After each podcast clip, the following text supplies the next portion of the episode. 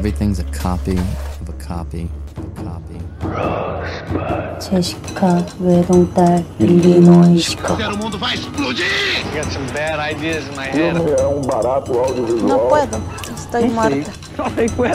Cinemamente, o seu podcast de cinema e psicologia. Olá, este é mais um Cinemamente, seu podcast de cinema e psicologia. Meu nome é Maurício Wada.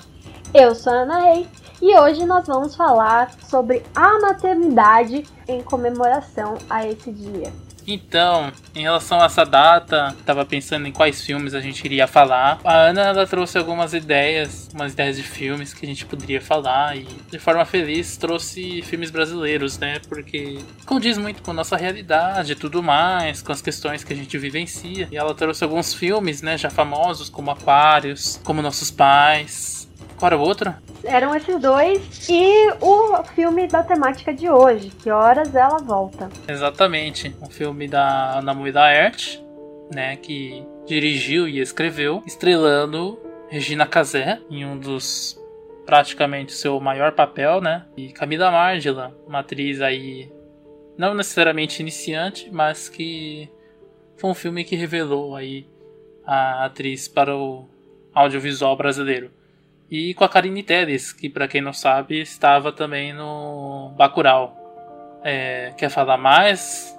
Por que essa escolha também? Porque você trouxe.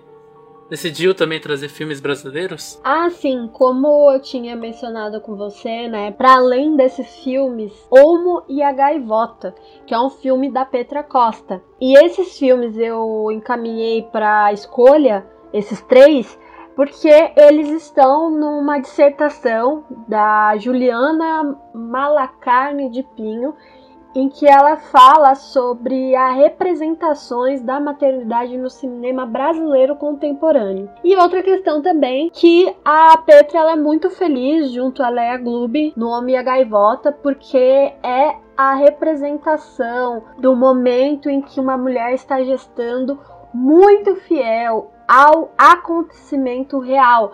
Não à toa, né? Porque quando elas gravaram, elas fizeram isso no momento da gestação da atriz que foi gravada. A atriz que era atriz profissionalmente, né? E a ideia elas, era elas captarem a vivência do casal. Que eram artistas ali do, do Circo de Soleil, se eu não me engano. Acho que é Cirque, Cirque du Soleil. Enfim, esse nome aí. Nesse filme, ela se propõe a gravar esse casal.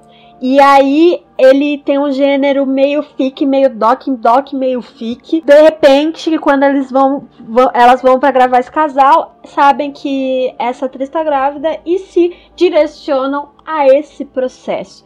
Enfim, voltando a esses filmes, eles têm mais frechas de críticas ou do comportamento de uma mulher que já é mãe há algum tempo, porque a gente não tá falando de gravidezes, a gente tá falando de tipo filhos que já estão aí criados e existe o diálogo dessa criação deles no filme, né? Em todos os três filmes existe um, um, discurso, um discurso, um diálogo entre mãe e filha ou filhos, enfim. Então, direto ao assunto, eu gostaria que você, Maurício, nos dissesse uhum. um pouco mais do que é o filme Que Horas Ela Volta e trouxesse as suas concepções acerca das questões cinematográficas. Uou! é... Bom, Que Horas Ela Volta, né? Um filme. Acredito que seja de 2015, deixa eu confirmar aqui. É sim porque é, um dos, é de 2015. É, foi lançado em Berlim, se não me engano. É, foi lançado em Berlim, o filme repercutiu bem por lá.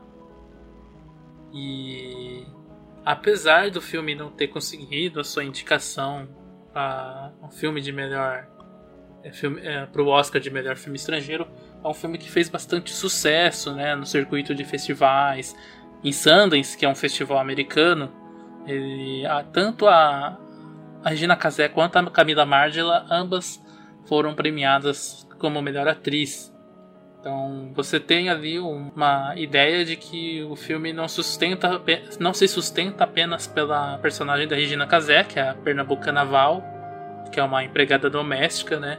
E pra gente contextualizar melhor a história, a Val é uma, uma nordestina que ela mora em São Paulo como empregada doméstica na casa dos patrões. Não é que ela mora na casa dos patrões, ela mora no quartinho do fundo, né? E é bom deixar isso claro, não mora na casa porque ela não, não mora num quarto necessariamente do mesmo nível que as outras pessoas ali. Ela mora no quartinho da empregada, né? Ela mora no serviço. E, enfim, ela cuida do, do filho do casal, tem uma relação materna com esse filho, com esse rapaz. E a filha, que está há muito tempo em Pernambuco, que ela não vê há 10 anos, vem para São Paulo para tentar o vestibular na FAO, que é a Faculdade de Arquitetura da USP. A filha, a Jéssica, ela fica na casa dos patrões, só que a, a como ela encara essa questão de morar na casa dos patrões, essa questão a, o, o modo como ela vê o mundo é muito diferente e isso acaba causando conflitos, né? é, entre os patrões e ela, e principalmente entre ela e a mãe, né?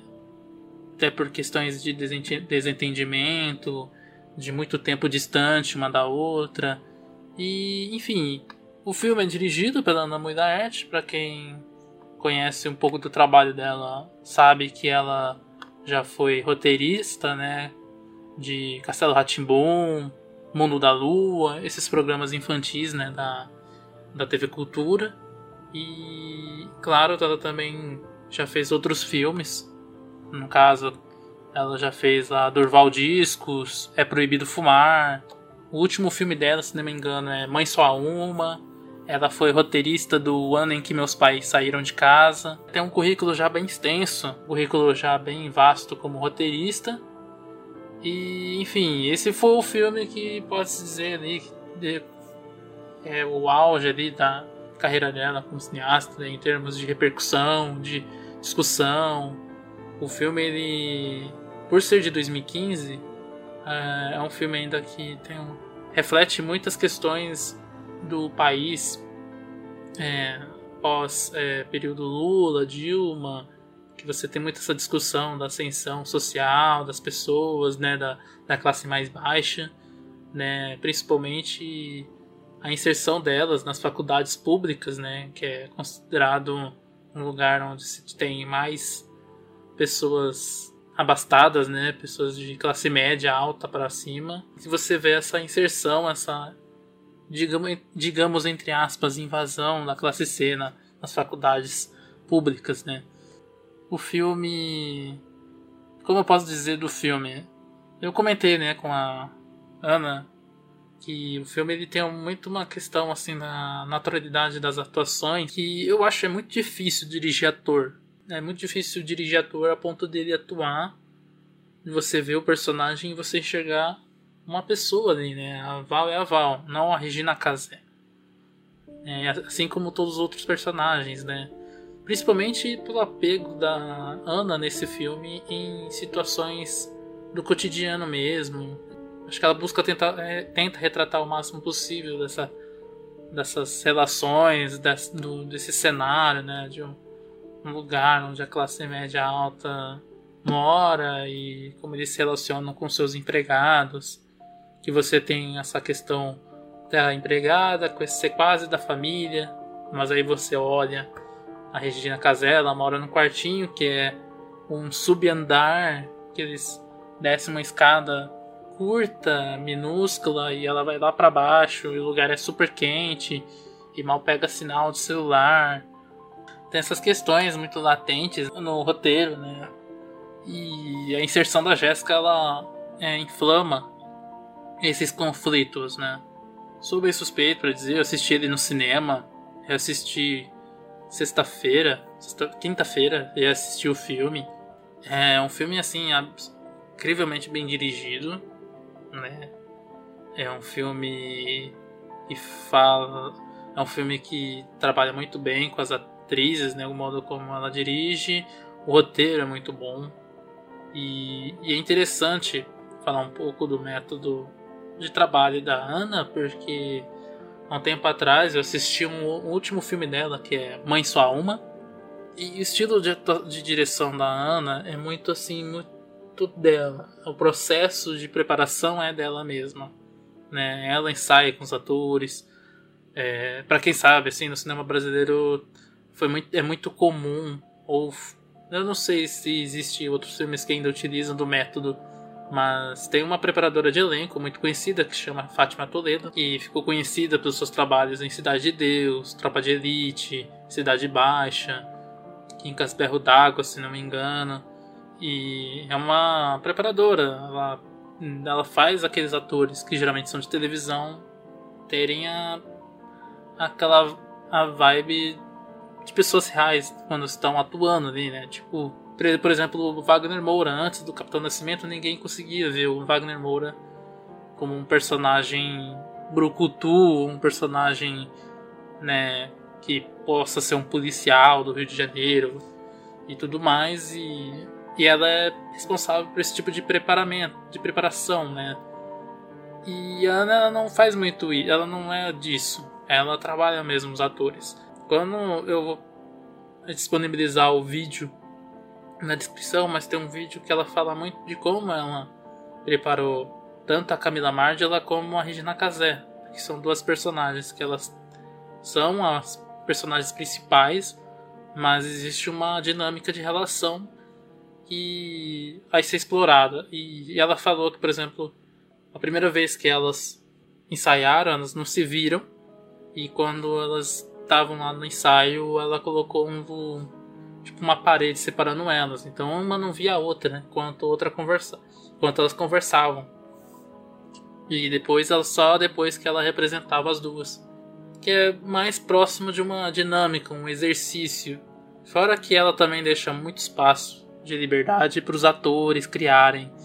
Mãe Só Uma, por exemplo, é um filme com muitas cenas em que o roteiro, parte do roteiro é jogado fora porque ela deixa os atores à vontade de falar. É óbvio que ela vai direcionando né, aonde o ator tem que ir com o personagem para não, não perder né, o, o controle da narrativa. Mas enfim, é isso. Acho que é um dos filmes mais importantes dos últimos anos no cinema brasileiro. É um filme que tem ali uma possibilidade de conversar com todo mundo, até porque é um filme mais tranquilo, não, não tem cenas que geralmente incomodam aqueles que não são muito afeitos ao cinema brasileiro. É um filme que acho que ele é muito tocante, ele tem o seu tom engraçado, em alguns seus momentos engraçados, mas não é não é aquela coisa de alívio cômico, é, é a vida como ela é, são as coisas que a gente vê, que uma pessoa faz. E a Regina Casé é muito boa atriz, assim, ela é muito boa em retratar esse tipo de personagem. Tanto que a personagem dela é a mesma da Lourdes da novela atual, Amor de Mãe. Que é, você vai ver a mesma coisa, mesma, quase a mesma concepção de personagem. Principalmente por ser uma personagem que é mãe. Tem a Camila Margiela também, que é uma atriz que é ótima. É muito bom. Eu acho que o bom do cinema brasileiro é que ele revela novos rostos. E ainda mais hoje em dia, você tem mais novos rostos rostos que seriam menos comuns se ver na, no audiovisual. E tanto a Ana quanto o Kleber e tanto quanto a galera de Minas, lá de Contagem, é um, são cineastas que sempre buscam trazer rostos mais perto do que a gente se identifica como rostos brasileiros. Enfim. Rostos mais contempor... que... conterrâneos, né? Exatamente. Descreveu melhor. Às vezes você vê um filme e tem a Marina Rui Barbosa, você não se identifica. Você reconhece ela da novela, tem também o trejeito da atuação. Muitas vezes o ator não é tão eficaz em ser natural e tem vícios. E dependendo do, do, do, do que você um, conceitua pro seu filme, às vezes não vale a pena trazer um ator famoso. Além de que é mais chance para atores novos, atores conhecidos. Então, assim, se a gente tem aí é, Barbara Collen, Maeve Jenkins, Irandir, esses atores conhe- surgiram do cinema. Não eram, não eram rostos de novela. O Irandir tá aparecendo agora na novela. Ele era o ator É, agora, agora não, né? Tem, tem, tem. É, assim, É que a gente tá em Tem umas duas 2020, novelas que ele né? A gente tá. A gente esquece que a gente tá em 2020, aí parece que, que ele fez as coisas ontem, né? Mas assim. Ah, sim. Porque, ó, em É ele 2013, quando foi 2013, Ah. ele já tinha aparecido em uma novela e no- no- Qual? Era o meu pedacinho de chão? era uma novela bem coloridona. Não tô ligada. Tipo, É, era eu não assi- mesmo. Gente, Era. eu não assisto TV Eu aberta. Desculpa. Há muito tempo eu não faço isso. Antes da gente ter essa possibilidade de assistir YouTube, ter Netflix, eu já tinha desistido da TV aberta. É, normal. Enfim, se eu falar mais, aí já vira monólogo. Eu acho que aqui a gente tá guardando o filme pra uma discussão mais abrangente, né? Eu acho cinematograficamente o filme ele é muito eficaz, assim, muito abrangente, né? Um público. Para um público muito amplo, principalmente pelo tipo de história que ele se propõe a contar e pela abordagem. Vale a pena ver, Pra quem não sabe, o filme tá na Globoplay, ou você também tem outros métodos aí na internet que não podemos citar. Você sabe qual a gente tá falando. Você deve saber quais são. Deve saber. Como que é? Então. Mas é isso. É um filme que vale a pena ver. E com a família mesmo. Então, agora é com você, Ana Rei. A presença da Jéssica, a Jéssica que é essa filha que é criada em outro estado, quando ela vem, ela não ela como ela inflama a, a situação, né? Ela inflama problematizando como a mãe dela se comporta naquela casa. E tem até uma situação em que a, ela leva uma bronca da mãe, né, da Val, e aí ela fala alguma coisa. Não, mas quem te ensinou isso? Aí a Val fala que, que é o tipo de coisa que ninguém ensina, você já nasce sabendo. Aí ela fala desse processo de normas, né, entre patrão e empregado que, que tem uma certa. É... Eu ia falar ética, mas ética não é a melhor palavra, né? Porque é o. Subserviência? Subserviência, é um esperar que você sirva e sem questionar. Só que as pessoas elas vão aprendendo isso, essa informação conforme o tempo. E de fato passa a ser uma coisa que ninguém precisa falar, você meio que aprende, né? E aí não é uma questão, obviamente, de nascer sabendo, é uma questão aprendida Sim. pelo espaço. E a Jéssica problematiza isso e muito bem. E tem essa questão né, da demarcação simbólica entre o espaço da elite e o espaço que é do popular. E isso é até marcado por, alguns planos. Eu vi que sobre isso, sobre a, no início as cenas do da, em que a Val aparece, os planos são mais fechados e quando a família aparece, o plano é mais aberto. Claro que tem outras conotações também. Tem a conotação desse espaço é, minimizado, desse local de certo modo enclausurado. É, mas a gente pode dizer aí, fazer uma análise em que esse local reservado para a população popular é um local limitado, é um local fechado e esse local para elite é um local expandido, um local aberto. Claro que assim, não é de fato assim, não é para ser assim, mas é como as pessoas insistem a dizer que é e dizer que é para permanecer.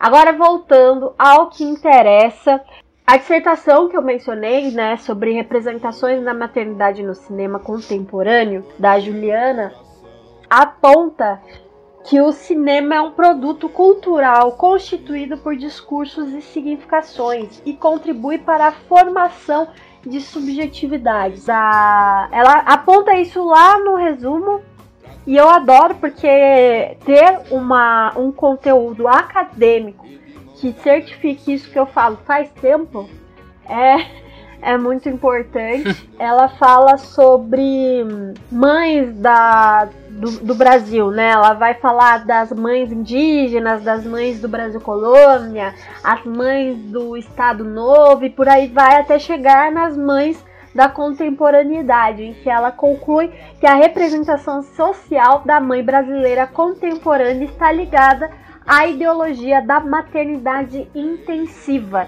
que eu vou falar daqui a pouquinho. Antes eu, eu gostaria de contextualizar que ela vai fazer um percurso né, de levantamento da, desse fenômeno que é a maternidade, até que no fim ela nos apresenta três análises. Ela vai analisar os filmes Que Horas Ela Volta, que a gente está mencionando aqui, Aquários, que o Maurício já comentou, e o Como Nossos Pais, da Laís Bodansky, de 2017. E aí nos três. A sua melhor amiga? o Maurício tá falando isso porque quando a gente conversou, ele compartilhou que ele viu a Mulaert, né? E aí. É verdade. E aí eu falei, ah, já que você tá fazendo pouco, eu queria colocar que eu conheci a Laís, a Laís Bondansky. Mas assim. Não, pior. É. Eu, só, eu, só, eu fiz uma pergunta pra Ana Mulaert depois da sessão do Mãe Só Uma, que ela veio pra Jundiaí. Aí você aí cê chegou e falou, não, eu, eu virei best friend ah. da, da Laís Bodansky. eu não falei tudo isso. Tudo mais. Mas eu consegui tirar uma foto com ela, bater um papo a mais do que fazer uma perguntinha. Mas também eu tava num local, entre aspas, privilegiado, porque ela veio para Sorocaba, que é onde eu resido, por meio do projeto itinerante Cine em Cena, que foi fundado por ela em 2005. E aí eles montaram, a equipe montou uma lona de circo num bairro do bairro Vitória Régia e uma lona de circo muito bem montada. Tinha ar condicionado dentro e a tela cinematográfica. E dentro desse local, a galera que tava, ela era a galera do bairro. Infelizmente, a gente sabe onde que chega o cinema, né? para quem chega o cinema e do modo que ele chega. Porque quem hoje diz, ah, eu odeio filme brasileiro, filme brasileiro não presta é porque não conhece o que é filme brasileiro. E um pouco disso se dá porque o acesso é negado. Agora, na Netflix, a gente tem os, alguns, muitos filmes e porque a Netflix cada vez mais está se direcionando a trazer produções locais, né? A gente está vendo aí cada vez mais filmes da Espanha, filmes de, de outras cidades ou, ou países que se fosse por nós mesmos, talvez a gente não acessaria. Exatamente. Então, eu é até apontar, né, assim, ainda a gente vai voltar, no que horas ela volta, mas é apontar assim que a Netflix, posso dizer de streaming, é a única que investe em produção local. Não, não vejo produção local do, do, Prime Video. As produções locais de TV a cabo são geralmente séries pouco substanciais. Não que não haja produto ruim brasileiro na Netflix, mas há produto ruim da Netflix em todo, todos os países, principalmente dos Estados Unidos. É bom citar isso porque, na verdade, deveria ser uma iniciativa de todo toda empresa que se dispõe a, a oferecer audiovisual para o Brasil, até porque é um país que, é, querendo ou não, é, a indústria cinematográfica americana é predatória. Se deixar, ela come espaço de todo mundo. Sim. Voltando ao assunto, falando da, de ter acesso a Laís Bondansky, e eu critiquei, né? esse lance do acesso a pessoas, porque porque ela estava nesse local e tinham muitas pessoas, mas essas muitas pessoas meio que não deram muita bola para a presença dela. Não estavam ali por ela. E outra questão também, porque eles fizeram um, um cronograma de exibições. Eles não exibiram só como nossos pais, eles exibiram filmes mais populares, até que no último dia houve essa exibição com a presença da Laís. E aí a minha fala privilegiada se deu um pouco pelo esvaziamento do público, mais do que uma questão minha e, ou dela, né? Um certo contexto triste, então. É, um, um contexto bem triste, apesar de, de ter permitido que eu acessasse ela, mas é muito triste mesmo, né? Ter uma diretora do nível dela no- em Terra Sorocabana e ser pouco considerado pela população que está ali, diz um pouco sobre a distribuição do cinema Exato. brasileiro em terras tupiniquins. Enfim, aí nesses três filmes a Juliana diz que identifica contradiscursos que se contrapõem ao modelo vigente, o que aponta possível desgaste da representação social materna atual e o surgimento de mudanças e transformações relacionadas a ela no futuro, né? E aí o que, que isso significa? Significa que a galera tá de saco cheio de narrativas alinhadas aos códigos cinematográficos que mantêm padrões hegemônicos, né? Tá, mas e aí? Como se dá a maternidade intensiva? O que, que é isso que a autora chama de maternidade intensiva? ela vai se inclinar em diversos teóricos, diversos estudos que falam sobre isso para falar do que é essa maternidade intensiva, mas o que eu mais achei interessante é uma referência de Michael em que ela aponta que essa maternidade intensiva é uma combinação de doação extrema e uma série de habilidades profissionais. Então sempre espera-se da mulher, principalmente da mulher mãe, que ela tenha o quê de psicóloga, que ela tenha o quê de pediatra, que ela tenha o quê de professora. E é isso é definido como, né? Como um conjunto de ideais, normas e práticas, mais frequentemente poderosamente apresentado na mídia, que parece na superfície celebrar a maternidade, mas que na realidade promulga padrões de perfeição que estão além do seu alcance. Então ela aponta isso, né? Isso sobre essa maternidade intensiva ser poderosamente representado na mídia quando a gente está de frente com as pessoas que são mães, quando a gente atende, seja num set psicoterapêutico fechado ou num, num acolhimento em grupo, e a gente reúne aí mulheres e mulheres que são mães, a gente tem um discurso frequente de coisas que são pré-determinadas e que são muito dessa venda da maternidade romântica e que causa sofrimentos. Por quê? Porque isso faz com que algumas mulheres se sintam culpadas por não, não alcançarem esse padrão de mãe, esse padrão de, de mulher. Um tempo desses eu eu me deparei com uma colega que, que é ex de um, de um amigo meu. E aí no, no ônibus ela mencionou, a gente estava numa viagem de ônibus, aí ela mencionou que no Brasil, para ela, não existia gravidez planejada.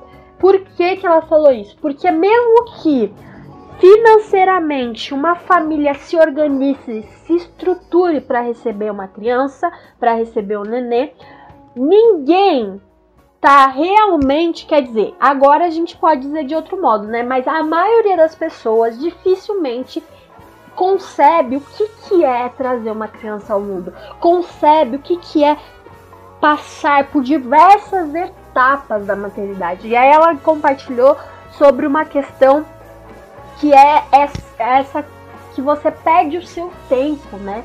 Você perde o controle do seu tempo. Não necessariamente você perde seu tempo, mas você perde o controle dele, porque você vive em prol de um outro ser que tá ali. Se você pegou esse ser nenê, porque nem toda maternidade é, é maternidade biológica, né? Mas no caso de uma maternidade biológica, se você pegou esse ser ali, ó, super, muito mais fragilizado, quando ele quiser comer é com você, quando ele cagar é com você. Claro que assim, tem gente que consegue dispor de estrutura para ter reforços, para que deem reforços na, na hora de trocar essa criança, esse nenê, na hora de que esse nenê quer, quer comer e tal, mas não é a realidade da maioria das mães brasileiras. E muito menos porque de duas uma, ou o pai é ausente, porque no Brasil existe um grande índice de ausência física mesmo, né?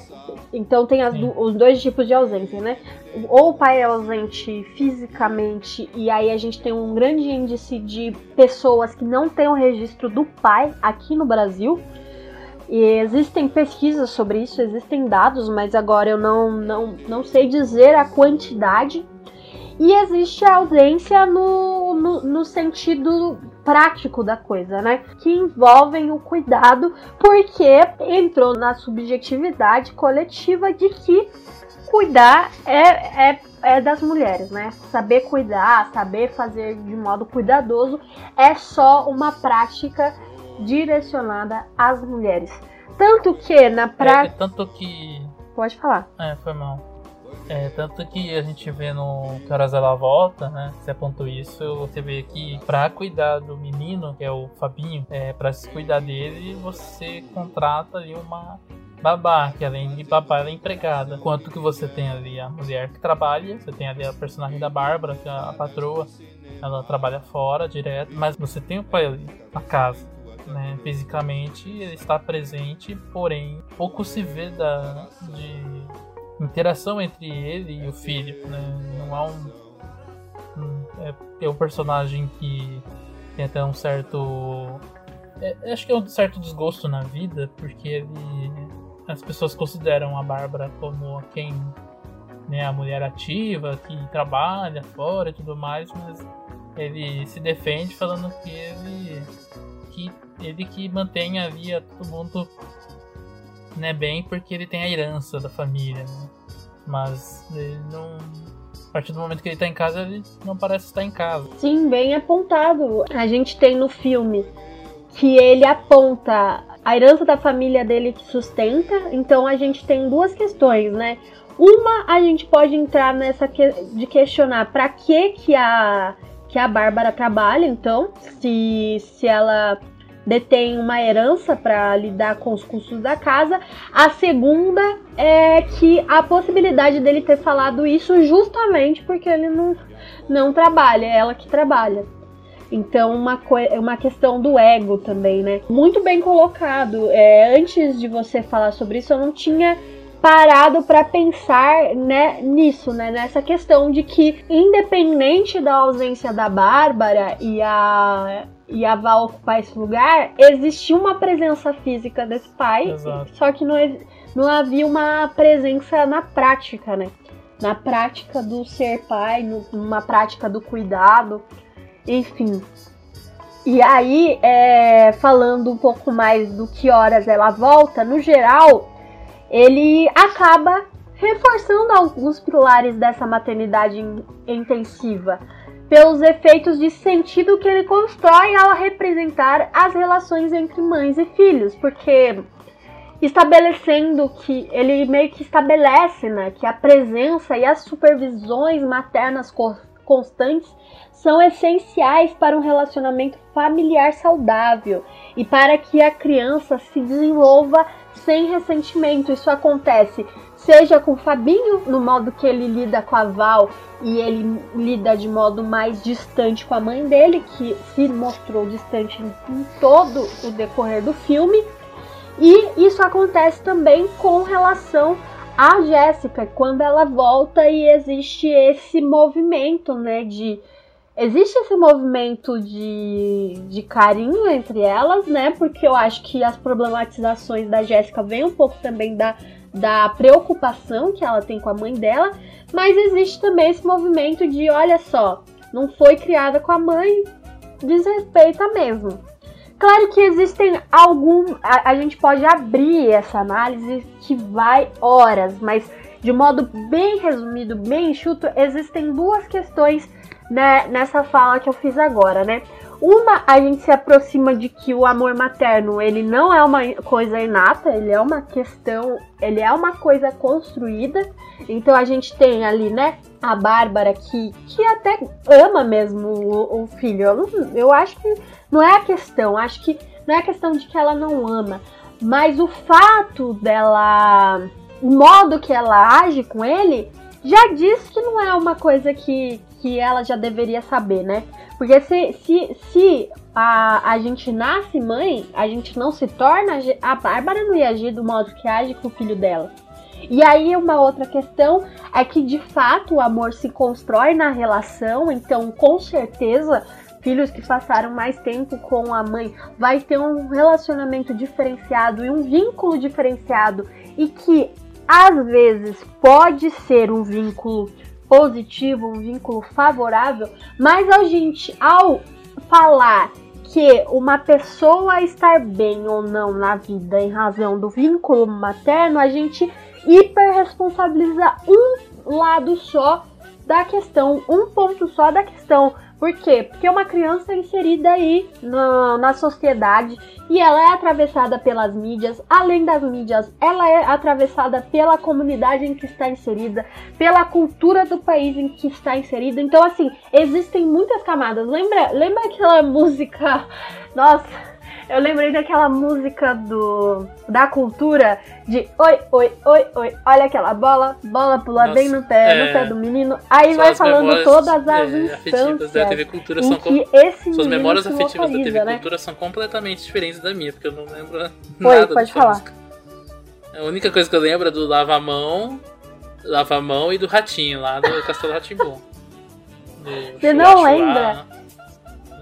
Lava pé, lava mão, essas, essas, essas músicas. Não, nunca lembro do. Desse, é, lembro desse, mas desse do. Como que é o. Do Ratinho do Castelo Ratimbum. ah, eu ah. lembro dessa música porque eu lembro das musiquinhas é que eram de aprendizagem, sabe? eu não vou falar a música toda, mas quem era nascido quem, quem, quem consumiu TV Cultura vai lembrar dessa música. E eu só falei ela para contextualizar aqui. O serzinho tá ali, ó, inserido numa casa, e aí nessa casa não tem só a mãe, vai ter o pai. Quando não, vai ter quem quem se relaciona com essa mãe, né? Seja a avó, ou então não tem a mãe, né? Tem a avó, e aí tem quem se relaciona com essa avó, que é que é o filho da avó, que às vezes é o tio, é os, os parentes da avó, é os vizinhos da avó. Aí, para além de, desse núcleo mais micro, a gente vai expandindo, né? Tem a comunidade em que a pessoa está inserida, o bairro em que a pessoa está inserido, e isso diz muito sobre como ela se comporta em outras instâncias da vida. Claro que não determina, né? É, no sentido de só porque a pessoa, só porque Joãozinho nasceu ali no X lugar com determinados comportamentos, não diz que ele tá fechado a ser o Joãozinho igual todos os outros Joãozinhos que nasceram ali, mas diz muito sobre como essa pessoa vai encarar a vida. E, e se não existe um, um processo de, dessa pessoa mesma.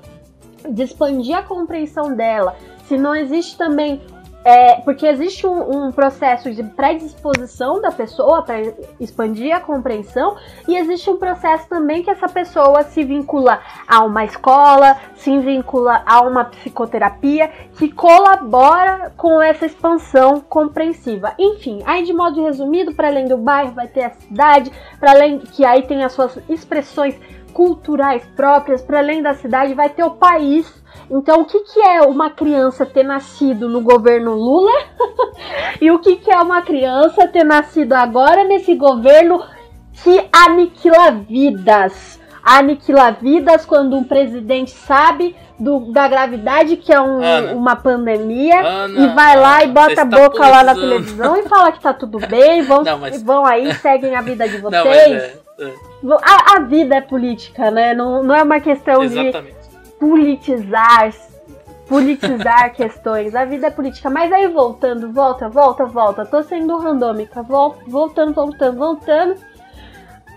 Aí a gente tem que o filme, ele de certo modo, ele reforça os pilares da maternidade intensiva por apresentar, né, que a presença e a supervisão maternas constantes são essenciais para um relacionamento familiar saudável, como eu já mencionei, né? A ideologia da maternidade intensiva também é re- reforçada pelos contrapontos entre Val e a Bárbara, que a quem é a Val, né? É a mãe boa, carinhosa, abnegada e emocionalmente disponível, que é premiada ao fim da narrativa. E a mãe ruim é a ciumenta, fria, amargurada e exigente, que é punida com a indiferença do Fabinho.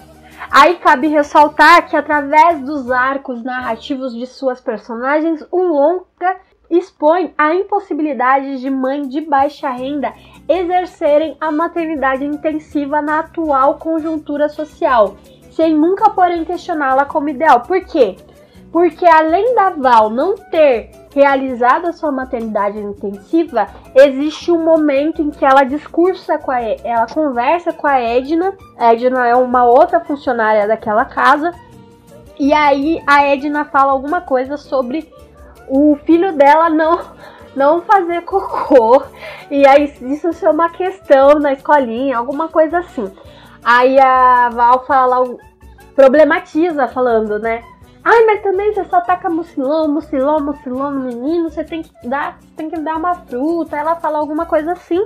Aí a Edna rebate a Val falando é fácil você falar, difícil é você criar um filho sozinho.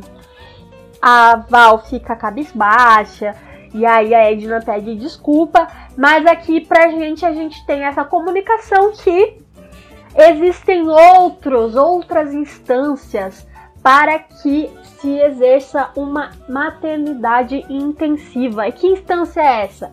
É a mulher se privar do espaço público e ficar no espaço privado. A questão da Val, ela é permeada aí por ela sai do espaço privado da sua casa, da sua família, deixa sua filha para ir para o espaço do trabalho, mas ela volta para o espaço privado, que é o espaço de servir os seus, seus patrões. E agora eu gostaria de fechar desejando um feliz Dia das Mães, não só para as mães, porque muito provavelmente quem, quem vai ouvir esse podcast são os filhos. Então, galera, domingão não é porque é esse domingo, mas revejam a, a relação de vocês com a pia, com o fogão. Exato. Isso é também per que... perpetuar um, um local que é vendido pela mídia ou no caso pelo Estado e não é e não é não é, tem que ser assim, né? Na na Dá realidade. Pode ser diferente. Pode ser muito diferente. E não é só eu falo por, de mim para os outros. Eu falo de mim para mim também. Né? Eu sou homem. Né? A gente cresce nessa nossa dinâmica dentro de casa de que a mãe faz tudo. Né? Então, é, não, é, não é nem ajudar, é, é assim. Mas tira essa carga da sua mãe, assim, né? De ser sempre isso. E não só a sua mãe, mas também a sua esposa, porque. Enfim, né? a gente tá no século XXI, né, gente? É, é o momento pra gente quebrar e romper, né? Mas é exercitar esse rompimento que pode ser revisto. Bom, é isso, galera. Até mais. E é isso. Bom, mesmo. até. é, é, até mais. A gente. Bom, é, é, acho que é isso. Então, feliz Dia das Mães para todos. E, quer dizer, para todas as mães. E, enfim, ajudem. Ah, lavem a Ai, louça, deixa eu, deixa eu lançar um slogan. Um slogan Pode não, lançar um. Hum. Feliz Dia das Mães e, cons e conscientização para todas as pessoas. Top. não, é isso. Então, é. Eu, eu, eu acho que eu ia recomendar alguma coisa, mas eu não lembro mais o que recomendar. Ah, é. Vejam os filmes de Minas Gerais. Principalmente da galera aí do Filmes de Plástico e da Embaúba. É, pode ser o melhor cinema do Brasil desde o cinema de, de Pernambuco. E é isso aí, então, tchau. Assistam muitos filmes. Temos aí, aí, então, relembrando que horas ela volta, tá no Google Play, é, Aquários e tá aí na Netflix, se não me engano. Tá. Como nossos pais, você sabe onde tá no Também Netflix tá também. na Netflix? Tá. E o Oma Gaivota também, Também. que é da que é da Petra, né? Já que a Petra foi indicada aí pela Netflix. Então, é, assistam esse filme Petista também, que é o- Democracia Como que é o nome em português? Democracia em Vertigem.